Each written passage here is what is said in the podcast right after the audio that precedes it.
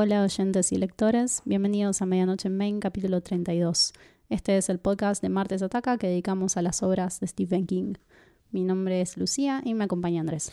Hola a todos, sean nuevamente bienvenidos a este podcast que estamos haciendo aquí en martesataca.com.ar y nos están escuchando seguramente en Spotify y iTunes, etc. Nos juntamos nuevamente a hablar de una novela, de un libro publicado esta vez en el año 1987 por Stephen King. ¿Qué se llama? The Tommy Knockers, una novela con mala reputación, fomentada por King mismo. Sí, es una. King es una persona que le gustan muchas cosas, pero esta obra en particular no le gusta. Y vamos a discutir un poquito sobre eso. Si es la obra, si es él, el contexto. ¿Qué es lo que no le gusta de, de Tommy Knockers? ¿Y cómo afecta a la opinión popular? Porque yo no coincido en absoluto con esta difamación. De hecho, quiero que este capítulo sea mi en defensa de, de Tommy Knockers. Le vas a llevar la contra al autor. Vamos a empezar por ahí entonces. Sí, me parece que lo estaba hablando desde un punto de vista personal en que la experiencia de escribir esta novela no fue nada placentera.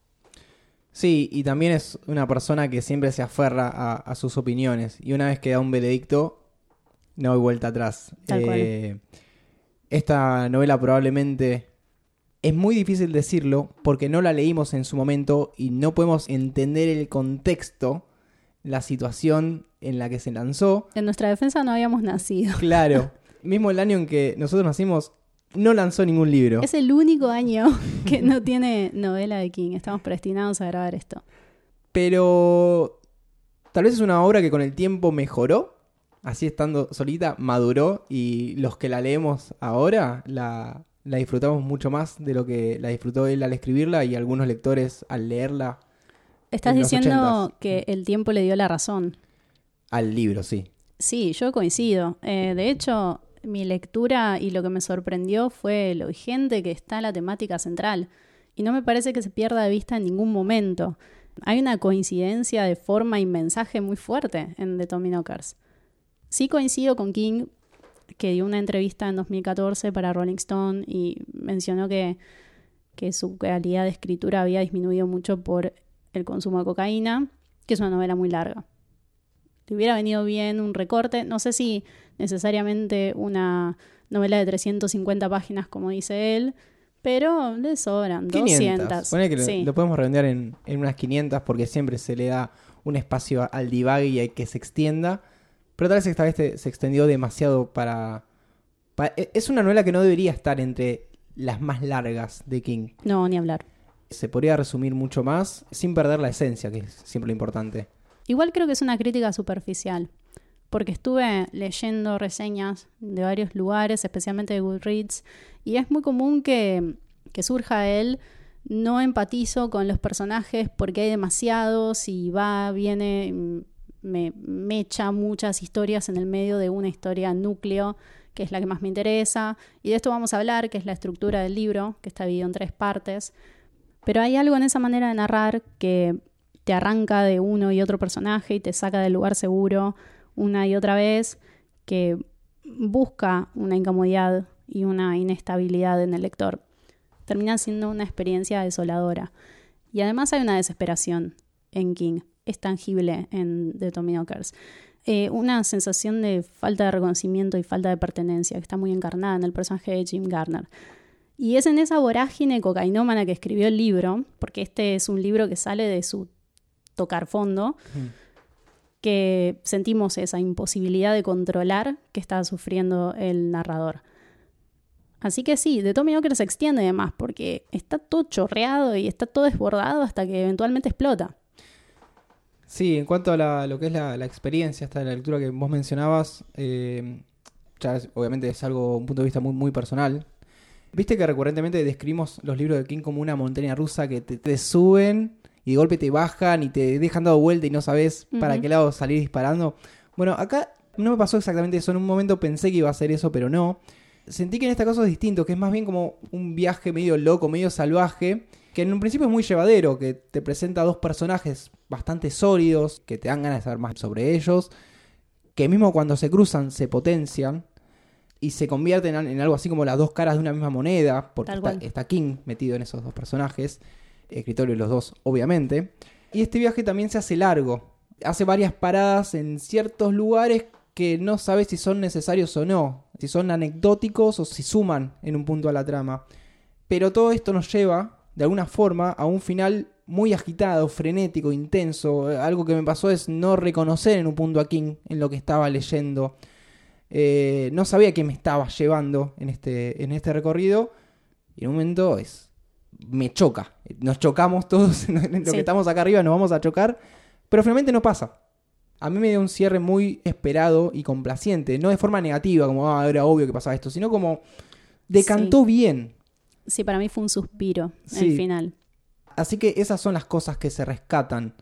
Este recorrido que Que va al ritmo de King. sí, que decís, en este momento se, se sentía más agitado él. No tanto por la cocaína, que sí estaba en juego, sino por lo que él sentía. Porque ¿qué lo lleva a tomar cocaína mientras escribe?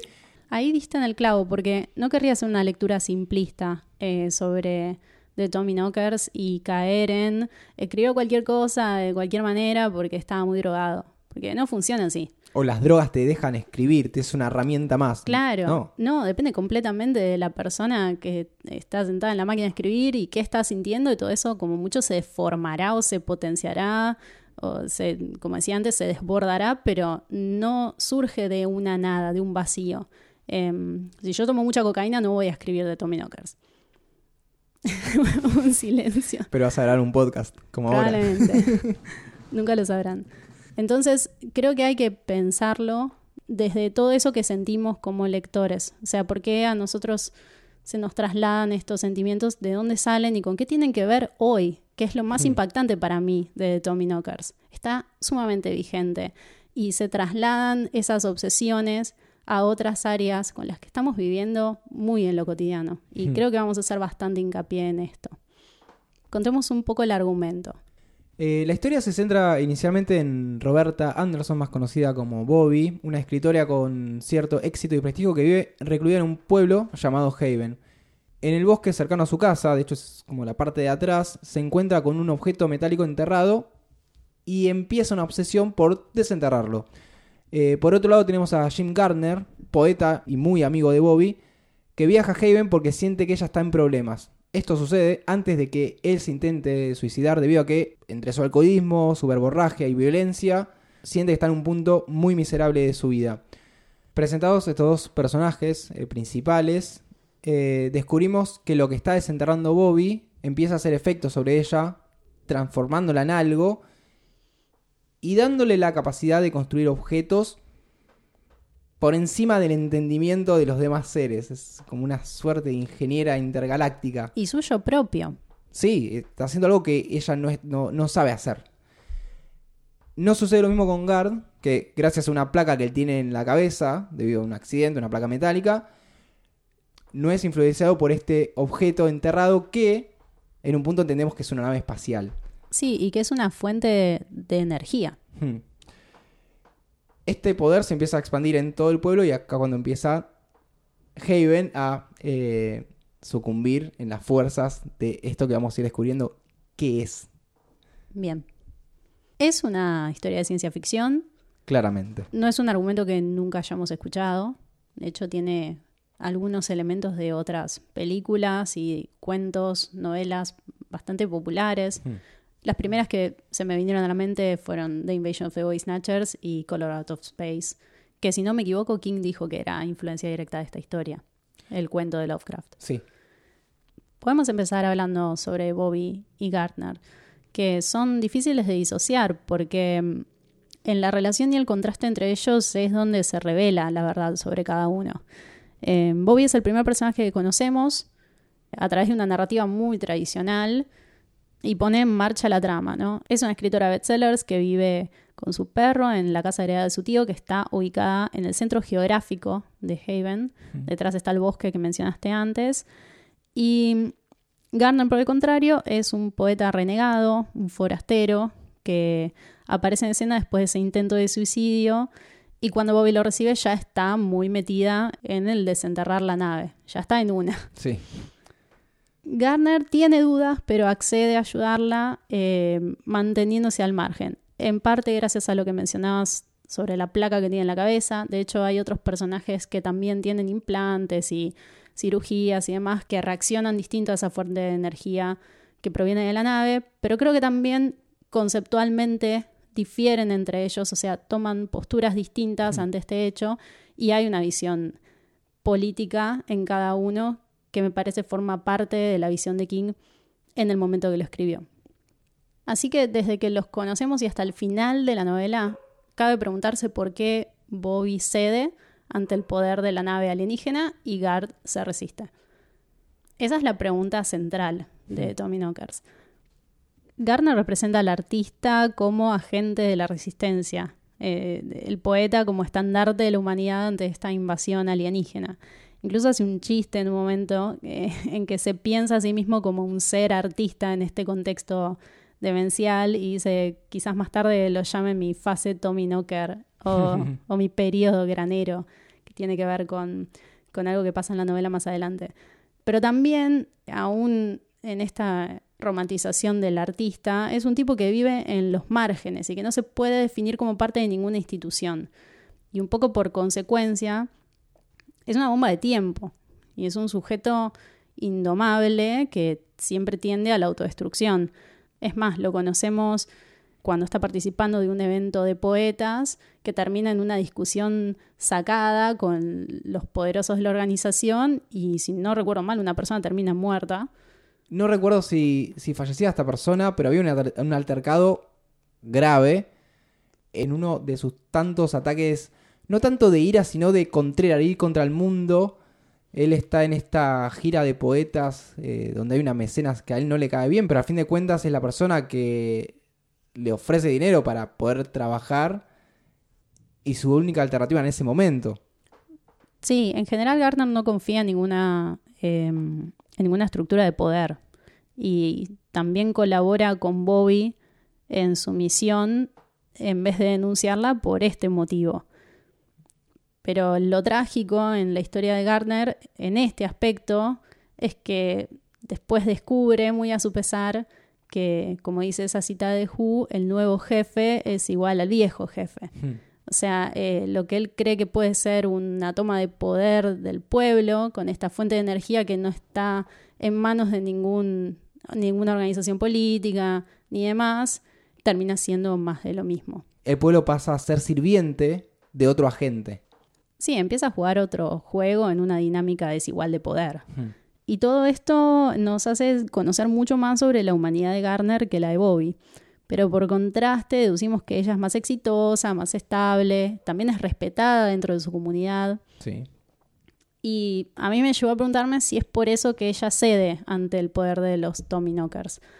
Eh, porque a diferencia del forastero o del outsider, esta palabra que ya sobre la que hablamos mucho cuando grabamos The Outsider, que en este caso es Guard, Bob institucionalizó su oficio y se integró un sistema, se integró al pueblo, a la editorial, al mercado y en cierto modo se conformó. Entonces nos lleva a pensar si ahí radica la diferencia entre dos artistas que se dedican al mismo oficio.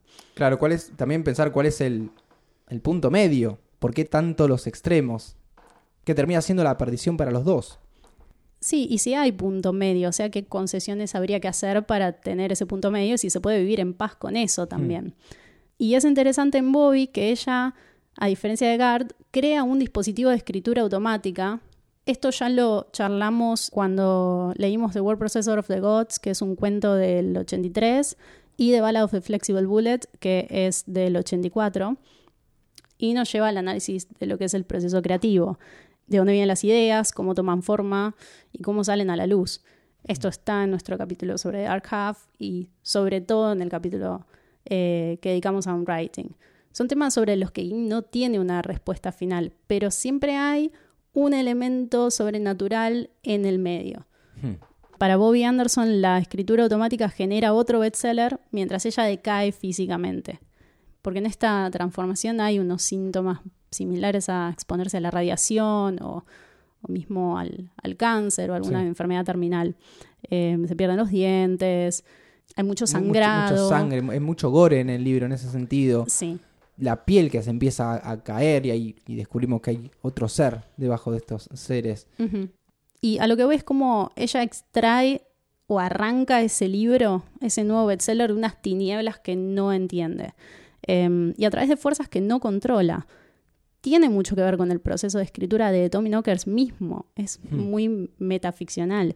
Em, y Garner le dice algo que puede leerse como el éxito que la llevó a seguir produciendo, que es, solo digo que por maravilloso que sea este objeto del bosque, te ha hecho cosas en el cuerpo y en la mente que han sido terribles para ti. A esto me refiero con que es superficial pensar a King como Bobby o Gard por Claro. separado, porque son las dos caras del éxito. Eh, por un lado todo lo que logró y a qué precio, y por otro la ambición de lo que podría ser y cómo eso lo destruye. Mismo en ese momento no sabemos para qué lado va, va a ir King. Tal cual. Volviendo a un writing, eh, en uno de sus capítulos se menciona que su punto más bajo en cuanto al el exceso de, de realidad mezcla entre alcohol y cocaína es Tommy Knockers. Es un punto de inflexión en su carrera. Y él cuando publica este libro no sabe dónde va a terminar. Sinceramente, él no, no le, le lleva un tiempo esto de, de desin- desintoxicarse. Y creo que inclusive el punto culmen es el accidente y a partir de ahí, después de pasar toda otra etapa de drogas medicinales, ahí es cuando recién para mí él salta y ya sabemos, bueno, no es ni, ni Garner ni Bobby, es King. Sí, esta es su Knocker Face. Sí. Y hay una relación muy rica entre Bobby y Garner. Quizás de las mejores que ha escrito King. Sí, no es una relación amistosa, no es una relación romántica, no son como hermanos, es, es una simbiosis muy particular. Es compleja porque ha pasado por todas esas instancias y en este punto de la historia es un compañerismo incondicional. Claro, Y esto influye el desarrollo de la trama porque Garner llega vivo al final, llega vivo a la resolución de la historia cuando no existe otro motivo más que Bobby protegiéndolo para que él siga formando parte de esta comunidad de la que está completamente aislado. Y esa misericordia que Bobby muestra para él es lo que vuelve verosímil la transformación, que no sea de blanco a negro, sino que mantiene algo imborrable sobre ella, pero que cada vez está más muerto, ¿no? Y Garner va viendo cómo se desvanece y de repente es una sonrisa o una palabra o una caricia para el perro, pero se va deshumanizando y esa gradualidad del proceso la sentimos a través de la mirada de Garner, que la quiere hasta el final. así que tenemos dos personajes principales que como vieron son muy sólidos y funcionan muy bien. Y es un gusto leerlos. Y no se puede culpar siempre a los excesos cuando escribe mal, por ejemplo, Cuyo. Tal cual, porque no implica falta de lucidez. Por eso no quería hacer esa lectura. De todos modos, pensé mucho en Cuyo leyendo este libro, porque mm, me sorprende que Cuyo tenga una buena reputación como clásico de King y de Tommy Knockers no, cuando es infinitamente superior y nos deja mucho más en términos de, de temáticas, de personajes, de un mundo complejo que fue construido, también tiene un, em, un desenlace mucho más satisfactorio. Para mí porque es un tipo de terror el de Cuyo mucho más mundano, es algo que te puede llegar a pasar. Sí, sí. Es Eh, más choqueante y también. Un niño, perdón, un niño leyendo que un perro lo ataca. Es más probable que un niño siendo eh, controlado por extraterrestres. No, pero mismo para un lector adulto, la premisa de Cuyo es más atractiva y creo que, me, me duele decirlo, pero es más original. Sí. Eh, hay algo pregnante en Cuyo. Y bueno, el tema de la longitud. La También. longitud y esta lectura incómoda que no te contiene emocionalmente no es para todos. Por eso está en el volumen 3 de Medan Germain. Y aquí entra un personaje que es muy recurrente en la obra King, que son los pueblos, el pueblo. Bien. Eh, tenemos Haven, como hemos dicho, es algo que rememora mucho a cómo funciona Salem Slot, Derry, Castle Rock. Y dentro de este pueblo nos presenta un montón de personajes, que es lo que yo decía antes, de son importantes, no lo son, van a servir. Esta es la parte 2. Sí, Lo que hablamos hasta acá sobre Bobby y Gard es la parte 1. Así que venimos de una narrativa muy lineal, súper tradicional, y de repente esto, que es como una antología de cuentos cortos. yo lo sentí de esa forma, sí. eh, cuentos muy lindos, muy entretenidos. Unidos por un concepto, que en este Sí. caso sería el- la transformación o ese devenir. Es difícil de traducir becoming. Claro, en, en español es eh, la conversión, se convierten, pero sí no es lo mismo que becoming. Y de nuevo, la amenaza sin nombre, el extraño que se infiltra en la comunidad. Esto que decís del pueblo chico como organismo vivo y el terror ante el outsider llevado al extremo del espacio exterior. Hay muchas referencias en King, así como hablábamos de, de Lovecraft, como The Color of, Out of Space, pero creo que también se desprenden eh, algunas referencias que extraemos los lectores. En mi caso, sentí algo del hombre ilustrado, esta idea de muchas historias que salen de un mismo cuerpo, Totalmente. este cuerpo que sería Haven y, y estas historias que serían sus habitantes. Eh, así que, por cierto, recomiendo su lectura. Lo único que me interesaría decir en este momento es cuáles fueron las que más me interesaron, más disfruté, que son, eh, no sé si te parece. Sí, en líneas generales te parece que se justifica la parte 2, así en este formato que difiere totalmente de la parte 1 y la parte 3. Creo que es lo que puede no llegar a gustar, Sí. porque vos querés saber qué pasa con Bobby y con Garth. A mí me sorprendió que me arrancara de esa manera, Eh, de la historia como me la venía contando. es bastante normal esto de contar la historia del pueblo. Pero Sí. cuando se va con historias muy puntuales, no lo es. Muy puntuales y con mucho color, Sí. ¿no? Con mucho nivel de detalle.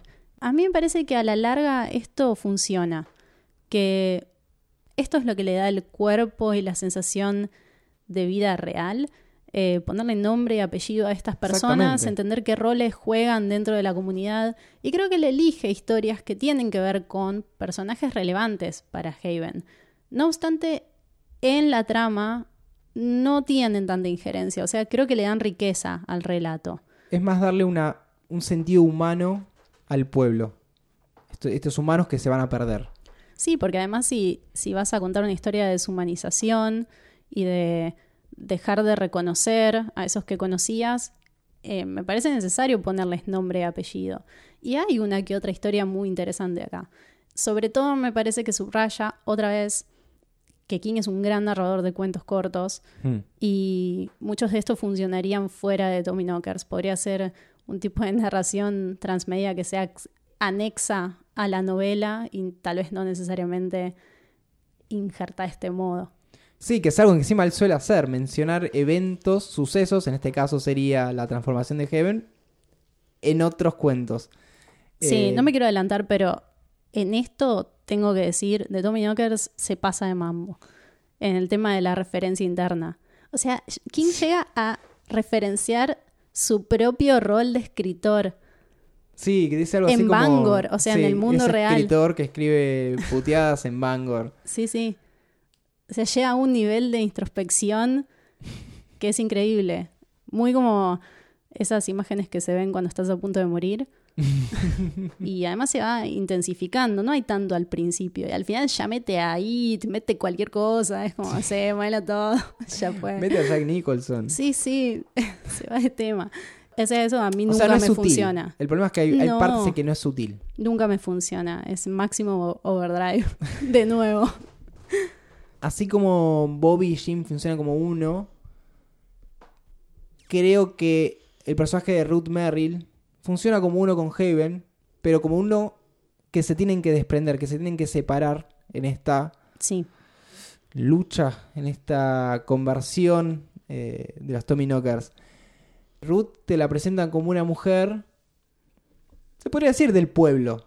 Es una representante, es un ejemplo de mujer, no tanto en, en- en términos tradicionales, al menos en su momento, de, de- de- de ama de casa y madre, sino de una mujer estudiada, que es respetada por la comunidad, que trabaja, que sirve a la comunidad Una figura materna. una figura materna de Heaven. Ella tiene el problema de no, no poder concebir hijos y de alguna forma ella adopta a este pueblo y se arraiga mucho más cuando queda viuda. Y hay que rescatar que cuando empieza la conversión muy de a poco en, en los habitantes, le avisan que se vaya, Sí. que la quieren, que les importa aún lo suficiente como para advertirla que si se queda, ya no va a importar nada.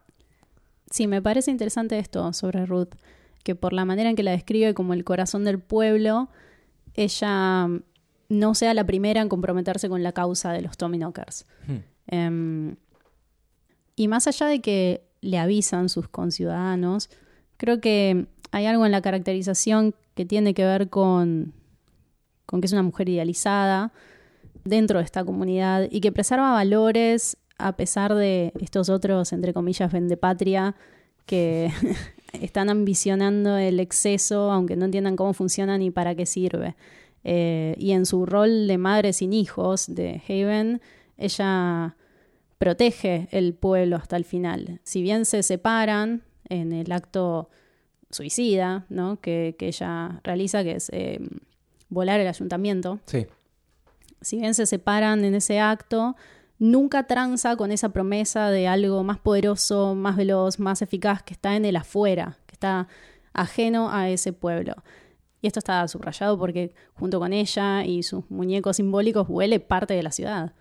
Sí, y, y- funcione esta explosión como un como una bengala en el aire anunciando al resto del mundo que está pasando algo en ese lugar. Eh, se pueden hacer dos lecturas de la decisión de Ruth. Por un lado, ella deja todo hasta el final, sabiendo que es una fuerza superior, que ella no va a poder eh, doblegar. Y por otro, ella ya no es más la, la mujer del pueblo, ya no es la líder.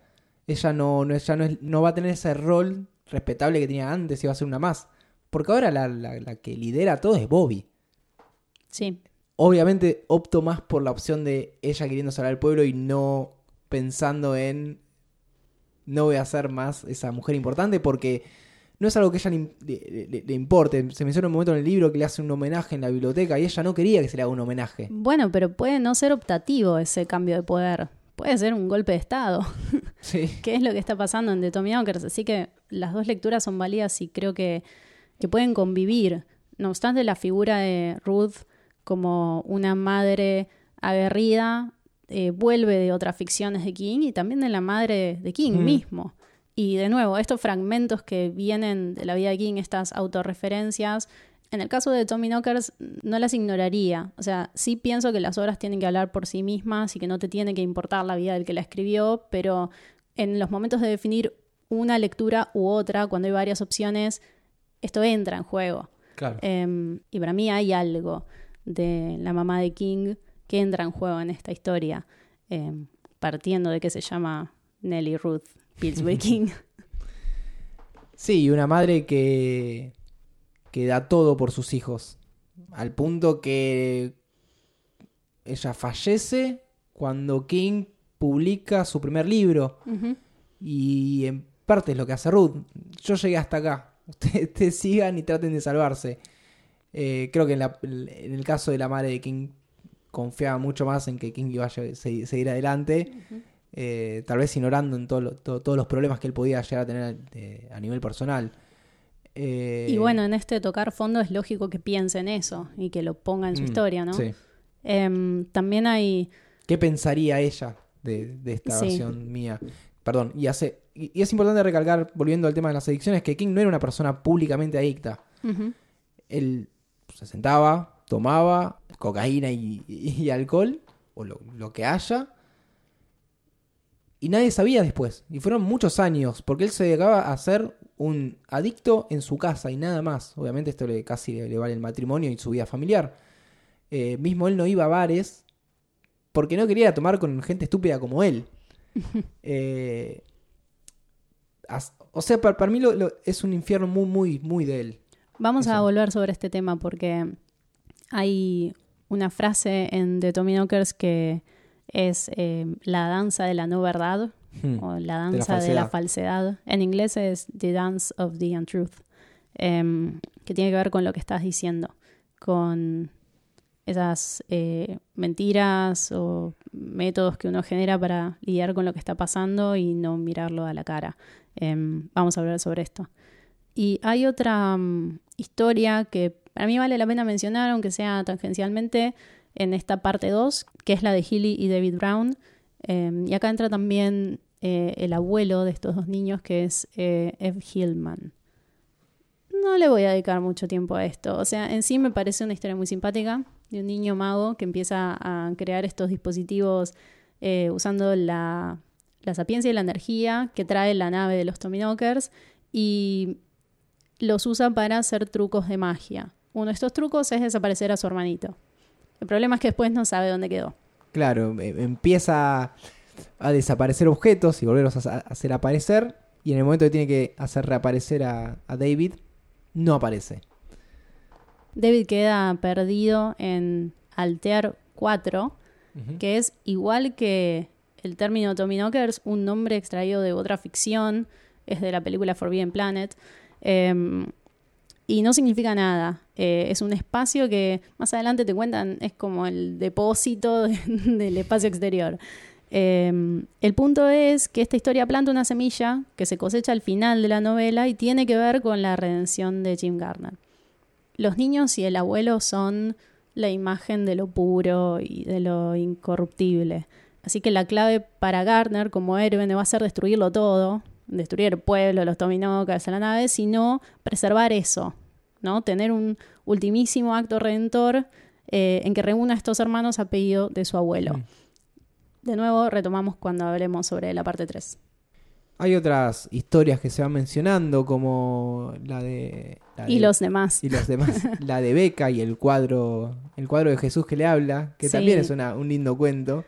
Me gusta lo que sucede, pero no me banco a ningún personaje de esta historia. O sea, me costó mucho leerla porque son todos Es, un- desagradables. es como una novela. ¿Cómo se llama la novela? Tiene un, un culebrón Sí. eh, intergaláctico. No, aparte todos estereotípicos, trazo grueso, un espanto. Creo que es la primera, ¿no? Después de la Después que cuenta la historia de Heaven. No, la primera No, es claro. el pueblo. Claro. Y creo esta, que después- sigue esta. Sí. Eh, sí, porque cuando habla de Ruth ya menciona a Beckham. Y después hay otras, eh, otras más que no recuerdo si están las dos en la, en la parte 2 o también en la 3, que son por un lado este médico que sobrevuela a Haven, que es King en Sí. modo ¿qué pasaría si? Y en este caso es ¿qué pasaría si alguien... A ver, Haven en un momento es como una, una zona impenetrable por este aire y esta energía que se está dispersando y nadie puede acceder. Y acá te plantea qué pasa si alguien quiere entrar por arriba. Y lo mismo, es como una, una suerte de triángulo de las Bermudas. Eh, Sí, cubre todos los ángulos porque mm, hay varias historias cortitas de personajes que quieren entrar de una manera o de otra y cómo es que no pueden. sí, y después está la, la del reportero, un reportero gráfico que sabe que es algo que está pasando en Haven e intenta entrar. Sí. Y ahí está la, la máquina asesina de coca. Sí. que es muy similar a Maximum Overdrive, que está la, la máquina... Ah, la película. a la película. Eh, ah, claro, la no película es Maximum Claro, Overdrive, no el cuento es Trax.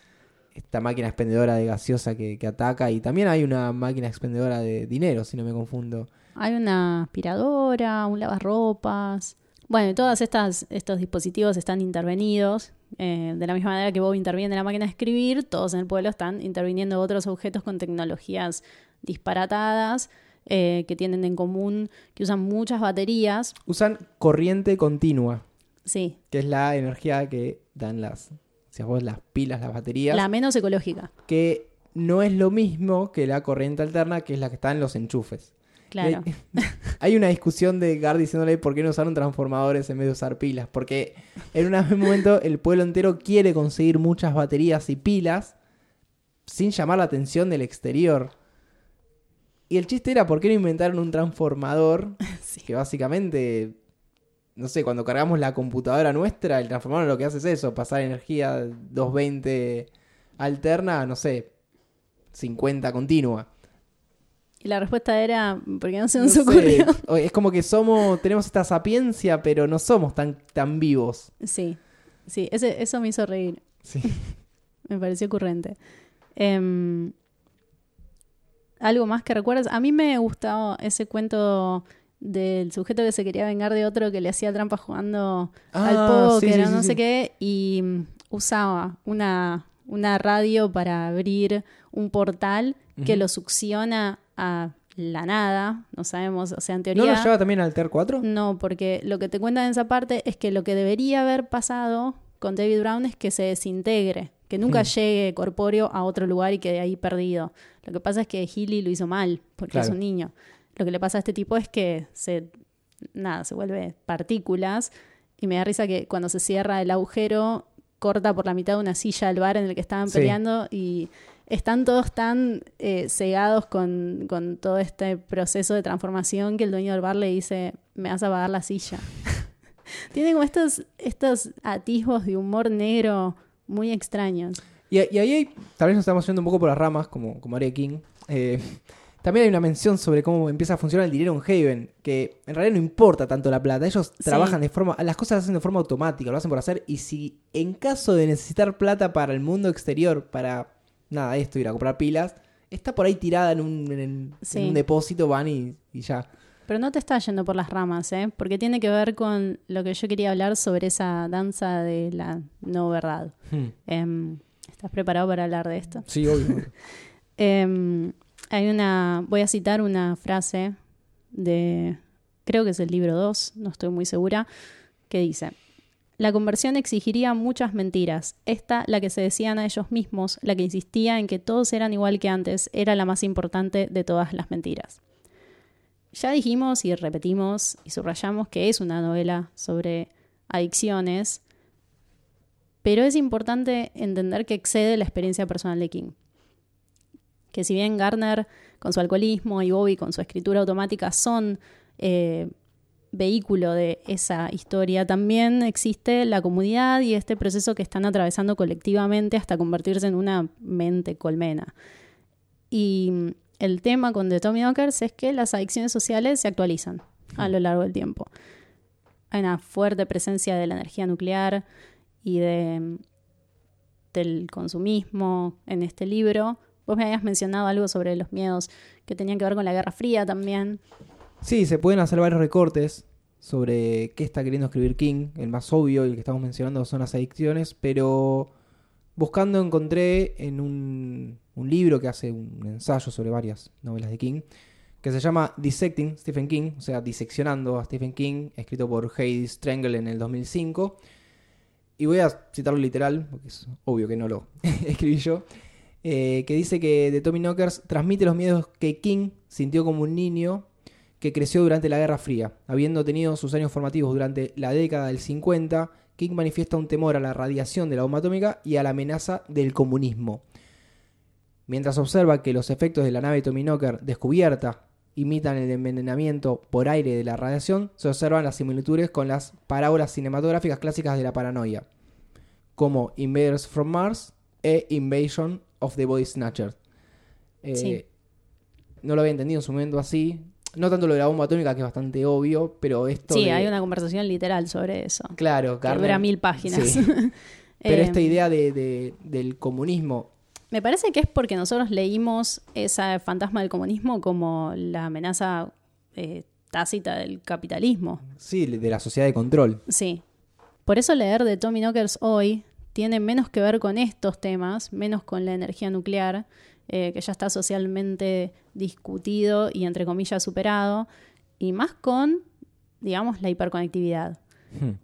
Las alertas que más resonaron en mí como lectora fueron la obsesión por el gadget tecnológico, por los dispositivos y por la plataformización, y por otro lado la hiperproductividad en desmedro del cuerpo, que están exploradas en The Tommy Knockers, pero son sumamente vigentes. Me provocaron esa desesperación con la que está escrita esta novela, y mm, sobre todo me quitaron las ganas de reírme sobre las ridiculeces o el exceso, la indulgencia narrativa de King, porque solo sentí la soledad de Garner ante la pérdida masiva de individualidad que está contemplando desde el margen y en consecuencia la inevitabilidad del final. Esta metáfora de la no verdad, de la falsedad, de la untruth, es fundamental como parte de cualquier adicción. Insistir en que está todo bajo control y que se puede tener cuando uno quiera. Acá una lectura personal porque mi obsesión es esa, ese cierre de ojos colectivo que hacemos para aceptar, eh, digamos, la ambivalencia del progreso tecnológico y cómo trae consigo ciertas dinámicas desiguales de poder. Pienso en la hiperconectividad y en cómo sostenemos que elegimos y controlamos cuando por detrás hay una infraestructura algorítmica que no entiende prácticamente nadie, o cómo insistimos en el discurso de la individualidad, del libre albedrío, cuando tenemos publicidad, influencia del Big Data, dinámica de redes sociales bombardeándonos por todos los frentes. Sobre todo esta frase de Garner que voy a leer me hizo pensar em, en el entorno de mediatización y de consumo que estamos viviendo ahora mismo y cómo lo estamos disfrazando eh, bajo discursos de productividad, rendimiento, estilización y de la palabra que más odio en el lenguaje, que es la optimización.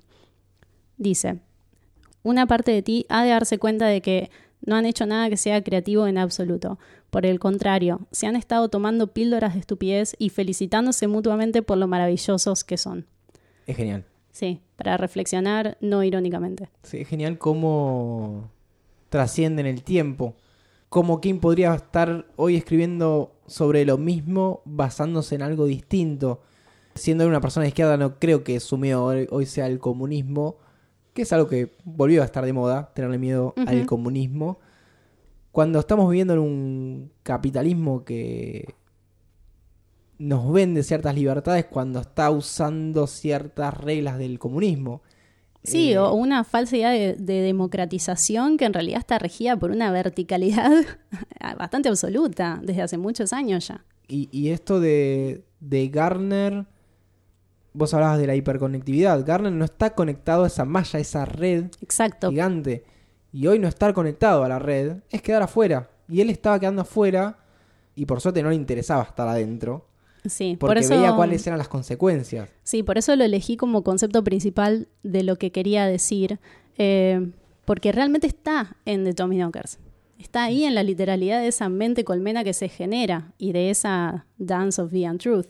A mí me encantó, o sea, me encanta de Tommy Knockers, por esto quiero defenderlo. Creo que temáticamente da en el clavo, maneja una lucidez total y no me parece para nada gracioso y agradezco un personaje como Gardner que tiene la fuerza de voluntad de decir estas cosas, de decírselas en la cara a su mejor amiga y que bien nos vendría que alguien nos las diga a nosotros en el día a día. En definitiva, los Tommy Knockers persiguen la generación de una energía renovable como si fuera una gran propuesta, cuando resulta que las baterías son seres vivos. Así que la nave que está enterrada a medida que ellos la van desenterrando, alimenta a los humanos para que se conviertan en energía y esa energía solo tiene por objetivo alimentar la nave.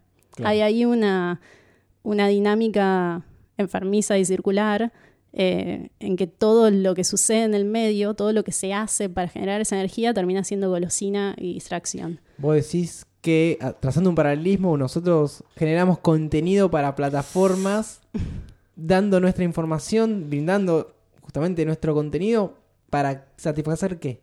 Para mantener viva una rueda y darle poder e información a alguien para que después nos puedan vender algo. Y sí. Vamos hacia el final. Parte 3.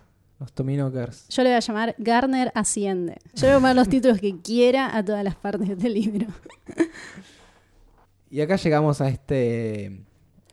a este final de viaje que por momentos va muy rápido y pensamos que no termina más, no termina porque pasan tantas, tantas cosas con tanto detalle. Está todo chorreado. Sí. No se me ocurre otra descripción más acertada. Tanta destrucción, dolor. Eh, Mucha sangre. Sí, sí, sí. Me parece perfecto. Yo sentí muy crudo el dolor de Garner, el dolor físico a mí me daba cansancio. O sea, sentía, uy, qué paja, tipo, están cavándose pozos un montón. Y jornadas larguísimas de cavar, porque como está escrito en pies, yo lo leí en mm. inglés, eh, no tenía mucha dimensión del tamaño de lo que estaban desenterrando, pero se entiende que lleva un montón de tiempo y se van eh, como... Desintegrando. Como desgastando físicamente, incluso Gardner. Así que llegamos a este final ya cansados. cansó leerlo. A mí me encanta el final de Tommy Knockers. Estoy dispuesta a irme a las piñas con cualquiera que diga que este es un mal final.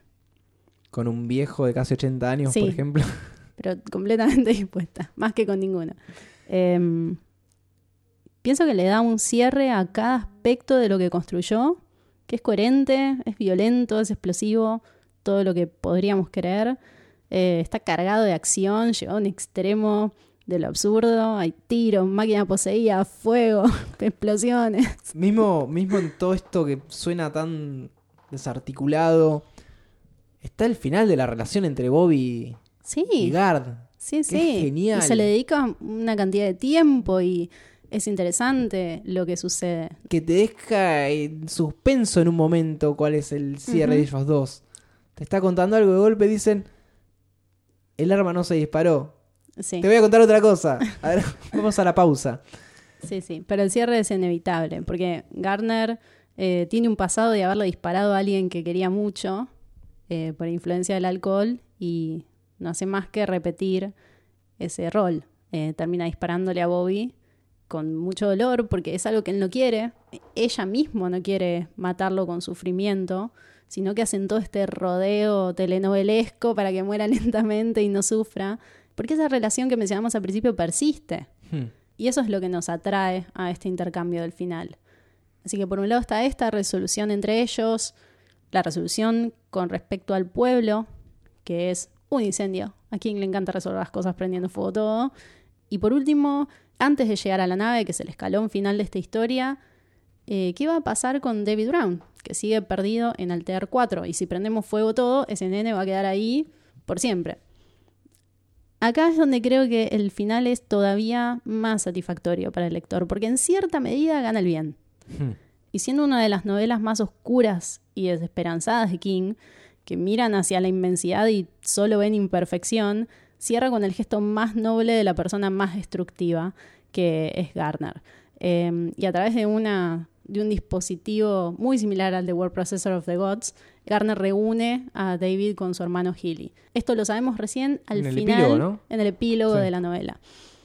Cuando digo que gana el bien, no quiero decir solo que se, re- que se reúnen, sino que Garner se rehúsa a seguir la lógica de la violencia, de lo urgente, del fin que justifica los medios, esa lógica eh, que, que es, digamos, la agenda del poderoso, lo que él odió desde la conversación que tuvo en el evento de poesía, cuando se enfrentó a ese empresario de la energía nuclear. Y hay una esperanza de salvación y de un futuro que, que sale adelante y en cierto modo contrarresta la destrucción de Haven. Yo lo siento como una recompensa que nos da The Tommy Knockers y no pensé que, que iba a existir. O sea, yo veía esta historia yendo hacia el agujero más profundo y más oscuro del que no se puede salir. Se ven dos posibles acciones de Garner eh, que él tanto despotricó. Por un lado, esto de dispararle a una persona que ama mucho, eh, esta vez de forma más consciente y decidida, más allá de que sea muy dolorosa.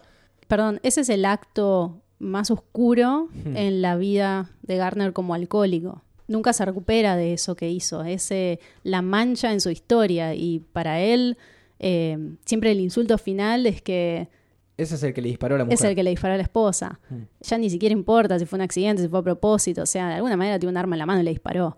Eh, es irredimible. Claro. Y por otro, esto de la bomba nuclear. Por mi parte estaba esperando que explote la nave, que en un punto sabemos que es inexplotable, que está hecha de un material que excede a las fuerzas eh, explosivas de, de, de nuestra naturaleza. No contamos algo importante que es que entran a la nave en una instancia anterior a este Sí, desenlace. La escotilla. La Sí. escotilla. Me hizo pensar mucho en Lost, cuando entra la escotilla. sí. Cuando entran a esta nave y encuentran a, a sus eh, habitantes, conductores, tripulantes, que por lo que entiende Gard, se habían peleado, habían discutido a muerte y por eso la nave eh, terminó donde terminó. Sí, y es un, un impacto para Bobby que no sean las criaturas Esos seres superiores. superiores perfectos. que ya había imaginado, porque hasta ahora todo este saber que le llegaba al pueblo asumían que venía de una fuente superior con un supongo que con algún objetivo místico y resulta que eran unos unos brutos que se habían matado a cuchillazos básicamente. Así que bien, la nave no explota como vos No. pensabas, eh, sino que Garner llega hasta la nave y la pilotea. Sí, y King usando un recurso del cual es eh, habitué, que es anticiparte que esto va a pasar. Sí, narrándote la nave volando, pero bueno, no sabiendo quién está adentro de esa nave, si es Guard, si es eh, alguien, si es alguien del pueblo, O nadie. o si son los mismos tripulantes que... Yo entiendo que no están todos muertos, que pueden que estén hibernando, o al menos alguno esté hibernando. Sí, yo había entendido que la nave en sí era un tipo de organismo vivo, Hmm. porque es lo que se está alimentando de toda la gente del pueblo. A mí me, me emociona. me emociona que Garner muera en una nave en el espacio exterior. Porque el único arco razonable para él, desde el principio, cuando decide no suicidarse, es redimirse y morir. Sí. Y pienso que tiene un final a la altura de su heroísmo y de su autodestrucción por igual. La imagen mental con que muere le da por fin un sentido de pertenencia. Esto que decíamos, eh, el borracho fracasado que le disparó en la cara a la esposa y nunca pudo salir de su miseria, también es el mejor amigo de Bobby hasta el final Hmm. y su lugar está con ella, en su casa, en Haven, con su perro, hablando. Me parece hermoso y uno de los mejores finales de King, por cierto. Ojo, lo, di- Ojo. lo dijo. Eh, creo que está subestimado. Inclusive es- el epílogo. Porque También, muchas veces King... También. Sí, te chanflé una cosa Sí. y decís, ay, por favor, sáquenle la máquina de escribir. En serio, pienso que es muy poético y, muy bello. Y me recuerda al cierre de It. No hay mucha diferencia entre Bill Denbrough en la bicicleta y Jim Garner en la nave espacial. Eh, dos humanos atormentados por fuerzas que los exceden, que se anclan a su manía más profunda y se liberan. Y además, tiene una frase como la que voy a leer a continuación. Mientras la nave continuaba pariéndose a sí misma desde el vientre que la había retenido durante tanto tiempo, continuó saliendo hasta que cubrió todo el cielo y renació. Hermoso. Sí. Recomiendo plenamente esta novela. Por mi parte también es, es muy recomendable al menos darle una, una lectura, una posibilidad a The Tommy Knockers. Eh, creo que sí, vale la pena. Obviamente se va a hacer largo en un punto, obviamente están esas mesetas. Paciencia. Pero- No todo es satisfacción inmediata. Ni siquiera en el universo King. Este podcast tiene puesta la camiseta de, de Tommy Knockers. Voy a decir una última cosa que es algo que no hacemos nunca, o creo que no es habitual, y es citar una reseña. Porque me sorprendió mucho. Yo cada tanto leo un blog que se llama The Great Stephen King Reread. Lo hago generalmente después de grabar para que no me condicione cuando pienso las novelas, pero esta vez quiero citar textual algo que escribió Grady Henricks, la persona que reseña estos libros en su segunda, tercera relectura, porque me parece que dan el clavo sobre el logro que es de Tommy Knockers dentro del exceso y el desborde en la forma eh, y la manera que tiene de, en metáfora de King, meter la mano abajo de la sábana y tocar la forma aterradora que se esconde ahí. Eh, y además está escrita de una manera que hace honor a esa intensidad y reiteración obsesiva que maneja esta novela. Dice lo siguiente. Es un relato desgarrador de su propia adicción, un libro sobre la maldición de su propia producción prolífica, un libro sobre adicciones nacionales, un libro sobre el cáncer, un libro sobre el futuro, un libro sobre nuestra hambre de energía barata, un libro sobre nuestra hambre de productividad, un libro sobre nuestra hambre de pertenencia, un libro sobre nuestra hambre de trascendencia, un libro sobre nuestra hambre de hambre. Es sumamente acertado Sí. y resume todo lo que hablamos y creo que pone muy en evidencia que de Tommy Knockers aún en esa vorágine no pierde el foco. Hay una visión muy clara del mundo y todo esto que se menciona forma parte de un todo. Así que, bien. Pero no todo es perfecto en el mundo. Ay, no quería que llegue este momento. Es una lástima. Sí. O sea, obviamente estamos cerrando la, la parte del libro, vamos a ir a la parte adaptación que tuvo de Tommy Knockers, que es una, una miniserie, que es algo bastante recurrente en estas novelas que son largas, de partir una novela en dos, tres, cuatro partes. Sí, es como la de It, dos partes Es que de en este hora y caso es como la de It y no como la de Stan. Creo que merecía un intermedio, que sean tres capítulos. Sí, estoy de acuerdo. Y entre otras cosas entre otras que cosas, merecía. Sí. Eh, porque caemos en una adaptación bastante vacía de todas estas ideas y conceptos, eh, demasiado centrada en Bobby and Garth. Inclusive los plantea como una pareja heteronormativa. Sí, es toda una baba. Sí. Es toda una baba en esta miniserie. Y me da pena porque cuando vimos la primera mitad dijimos, "Ah, esto puede, puede haber algo ahí. Y después se cae estrepitosamente. Estéticamente tiene. eh, está bien. O sea, se nota que Sí, está es, ok. es de, de recursos eh, limitados. eh, pero hay un tema ahí de trama que no está bien. No, está lo- mal, los- está mal adaptada. Creo que ni a King le gustó esta adaptación porque, cuando, como todos sabemos, cuando él le tocas el espíritu, está todo mal. Sí, bueno, igual hay el espíritu y el espíritu. Eh, Eh, No la recomendamos ver ni siquiera para. Ni siquiera es de esas adaptaciones que son tan malas que dan ganas de verlas. no, no, esta no, es por eso, eh, total, esa es la palabra, es insulsa.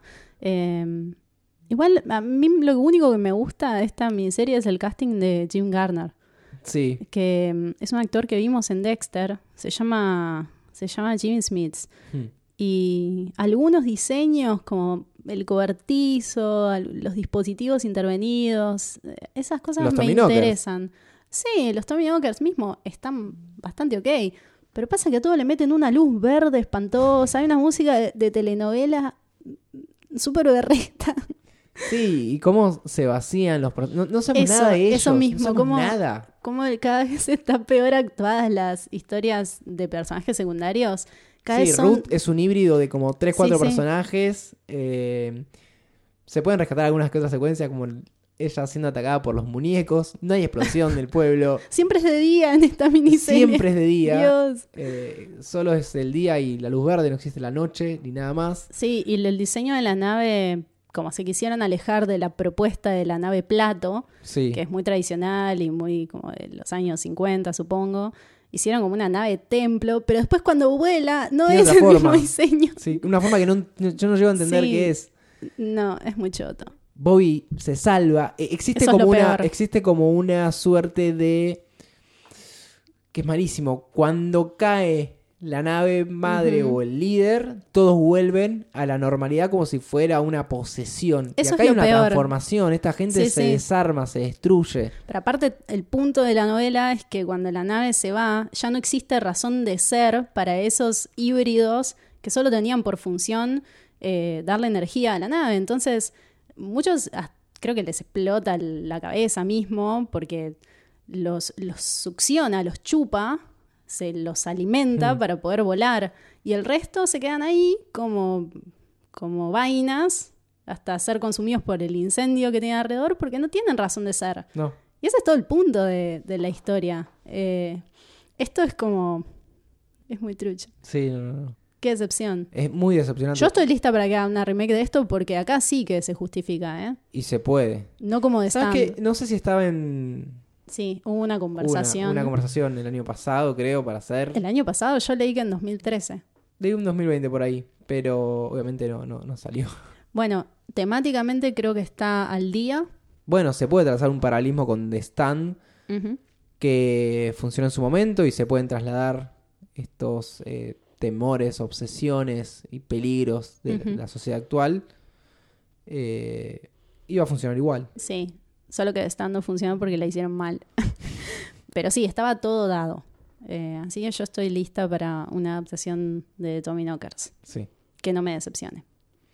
Y para peor, existe una versión película que son, Ah, en vez sí. de estas tres horas, de dos. Que no me imagino lo que debe ser. Sí, yo creo que el puntaje que tiene en IMDb es por esa versión, que no se debe Sí. entender nada. La verdad que se apenas se entiende. con Igual o- no merece, tres mucho, no merece mucho más de lo que tiene tampoco, pero realmente no me imagino qué cortaron si ya está tan precaria esta versión de tres horas. No sé, no, no la puedo conseguir en mi mente. Bueno, no la vean. Eso. No, no, no hace falta. Eso es todo. Eso es todo.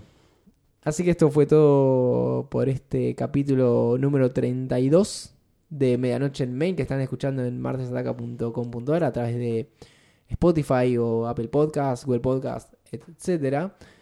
Los invitamos a, a comentar sobre The Tommy Knockers o cualquier otra, otro capítulo, otra novela, otro cuento. Sí, hace poco recibimos algunas sugerencias para futuros episodios que vienen muy bien, porque Sí. como habrán notado, estamos grabando con una frecuencia muy polémica. Eh, esto es porque yo tengo otras lecturas prioritarias hoy, digámoslo así. Pero es la intención seguir grabando, o sea, este volumen no está ni por casualidad completo y, y siempre es lindo saber qué les interesaría escuchar. Sí, siempre, siempre se suman nuevos oyentes. Gracias a que la idea de esto es que permanezca lo más en el tiempo posible. eh, estas lecturas atemporales con tópicos que obviamente se van actualizando, pero que se pueden eh, revisitar. Sí, igual entre que nosotros grabamos una vez cada tres meses y King publica cinco libros por año, eh, No dan las llegar. matemáticas. No publicó el año de nuestro nacimiento para darnos ventaja. ¿Viste? Así todo no llegamos. No. Como decía, nos pueden escribir en, en Twitter, en arroba martesataca o con el hashtag medianoche y media y cada tanto revisamos y leemos y les respondemos. Si les gustó lo pueden compartir en las redes sociales o nos pueden seguir mismo en, en Spotify. Ya saben cómo es. Bueno, Todos ven influencers que hacen cosas. Bueno, Apoyen los proyectos que eso. tenemos hambre y sueño. Eso fue todo entonces. Mi Sí. nombre es Andrés. Mi nombre es Lucía. Gracias por escuchar y les deseamos buenas medianoches. Chau, chau. Adiós.